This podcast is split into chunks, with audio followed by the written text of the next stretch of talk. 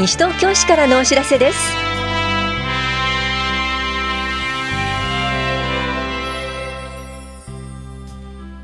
今日は令和2年4月からの学童クラブ入会案内。世界新 OPD デーなどについてお知らせします。インタビュールームお話は西東京市スポーツ振興課の本谷美香さん。テーマはスポーツで人と地域とつながろうです。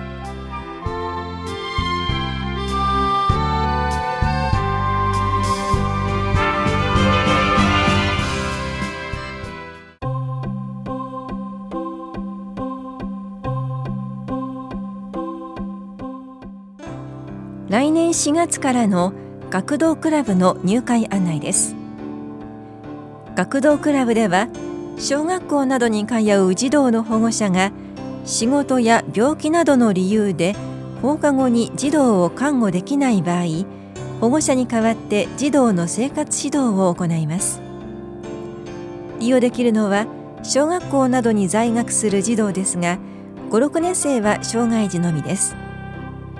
入会案内は棚視庁舎1階の児童青少年課本屋庁舎1階の市民課児童館学童クラブ保育園また市のホームページでお配りしています。申請は12月2日から21日までに必要書類を児童青少年課児童館学童クラブにお持ちください。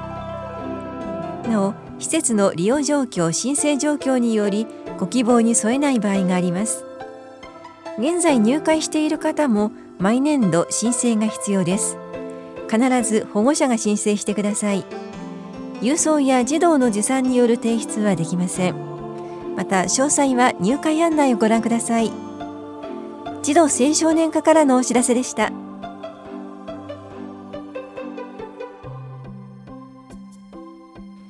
11月20日は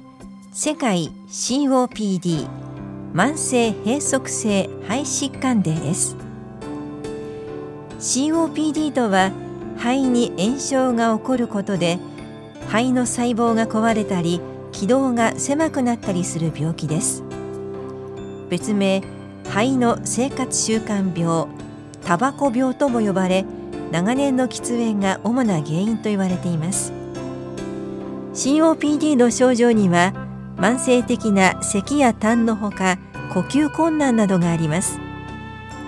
COPD の症状を放置すると命に関わります。気になる症状がある場合には早めに医療機関を受診しましょう。禁煙することで発症を食い止められるかもしれません。健康的な生活を送るために禁煙をしませんか？本屋保健福祉総合センター健康課からのお知らせでした。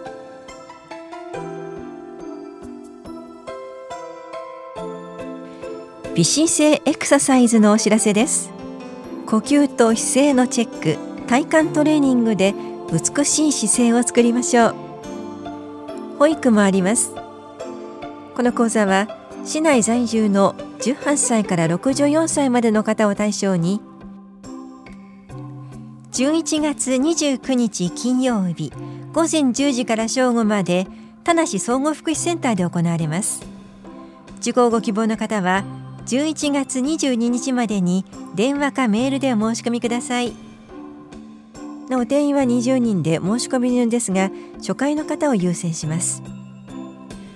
お申し込みお問い合わせは市役所健康課。美姿勢エクササイズまでどうぞ。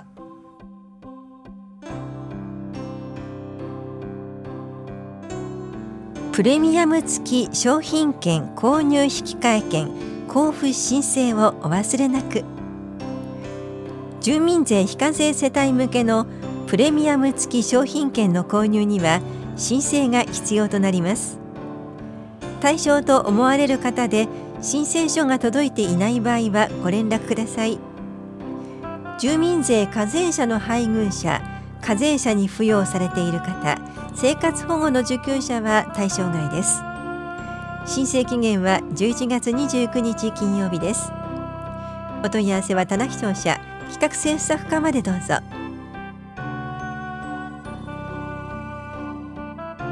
令和2年国勢調査の調査員募集のお知らせです。令和2年実施の国勢調査の調査員を募集しています。仕事内容は事務説明会への出席調査票の配布回収点検整理。調査関係書類の市への提出などです。応募資格は20歳以上で市内の調査活動に従事できて事前説明会に参加できる方。警察税務選挙などの事務に従事していない方。守秘義務を順次できる方です。ご協力いただける方は棚視聴者総務法規課までご連絡ください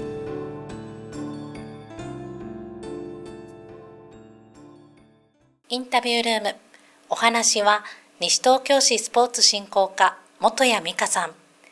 テーマは、スポーツで人と地域とつながろう。担当は近藤直子です。西東京市は東京2020オリンピック・パラリンピック大会に向けてオランダ連携プロジェクト、そしてホストタウンの取り組みを進めていると伺いました。それぞれどんな事業なのか教えてください。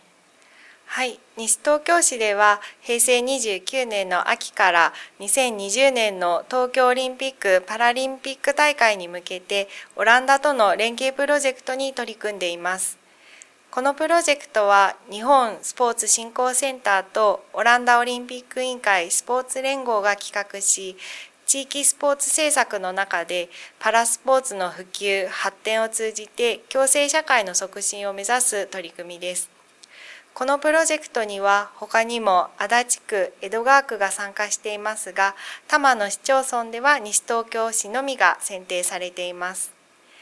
西東京市は約3年かけて健常者と障害者が一緒にスポーツをする環境と指導者、ボランティアが地域で障害者スポーツをサポートする環境を整備し、障害のある人もない人も日常的にスポーツすることができ、定期的に交流ができる地域コミュニティを目指しています。オランダ連携プロジェクトを通してどんなことを感じましたか？オランダとの連携プロジェクトでは、共生社会の先進国であるオランダからパラアスリートや専門家が来日し市民に向けたスピーチやワークショップを行ったり子どもたちと交流を続けてきました。これまでの交流からその特徴として2つのキーワードを挙げることができます。1つ目は誰もがスポーツを楽しめるために使用する道具を変えたりルールそのものを変えるなど創造性を発揮することです例えば卓球を例にすると卓球台の両脇に段ボールで塀を作りホッケーのようにボールを転がして対戦できるように工夫することで足腰に不自由のある人でも楽しめる卓球を作り出すことができます。2つ目はコミュニケーションを通してお互いの可能性を探し見つけ出すことです。障害を理由に行動制限するのではなく相手の希望をどのようにして叶えることができるのか丁寧に探していきますこの2つのキーワードは障害者だけでなく体が動きにくくなった高齢者や病気を抱えた方なども含めて誰もが一緒にスポーツに参加し人々が交流していく社会を作るためにとても大切になると考えています。このオランダ連携プロジェクト、これから予定していること、どんなことを予定していますか？はい、オランダとの連携の一つに、年に数回、パラアスリートや専門家が派遣される事業があります。今回11月23日土曜日に開催される2019共に生きるまちづくりフェスに参加していただけることになりました。午後1時から4時まではパラスポーツの交流をすることができます。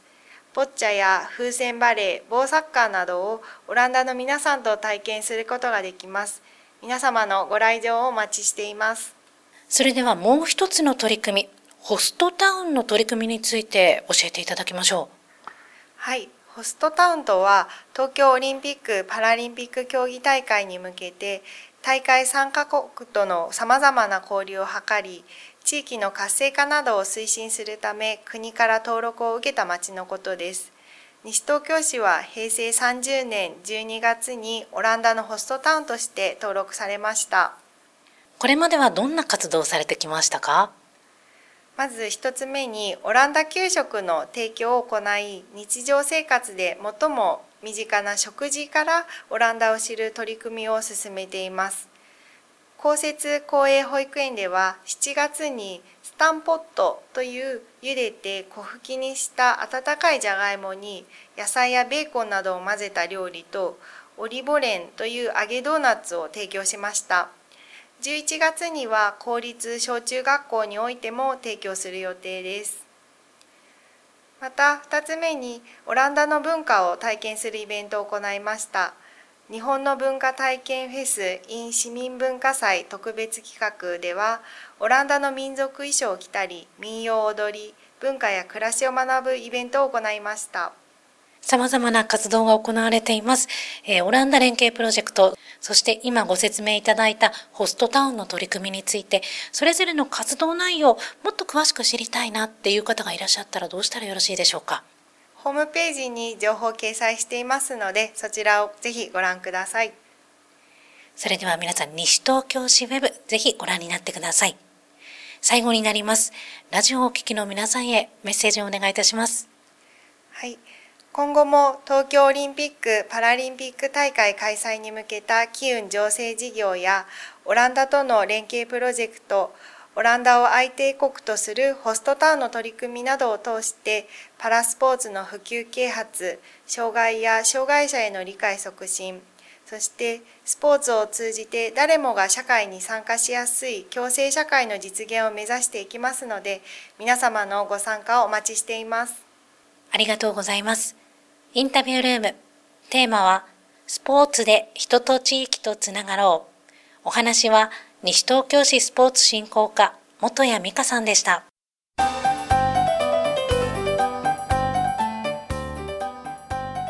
ファッションの裏側ご存知ですか？衣類のリサイクルを考えるセミナーのお知らせです。ファッションが安価で手に入る裏に隠された発展途上国の貧困と労働問題。その実態を探り私たちに何ができるかを考えます。この催しは西東京市在住在勤在学で18歳以上の方を対象に12月15日日曜日午後1時半から3時半までエコプラザ西東京で行われます。受講ご希望の方は電話、ファックス、メールでお申し込みください。なお定員は20人で申し込み順となります。お申し込みお問い合わせはエコプラザ西東京までどうぞ。環境保全課からのお知らせでした。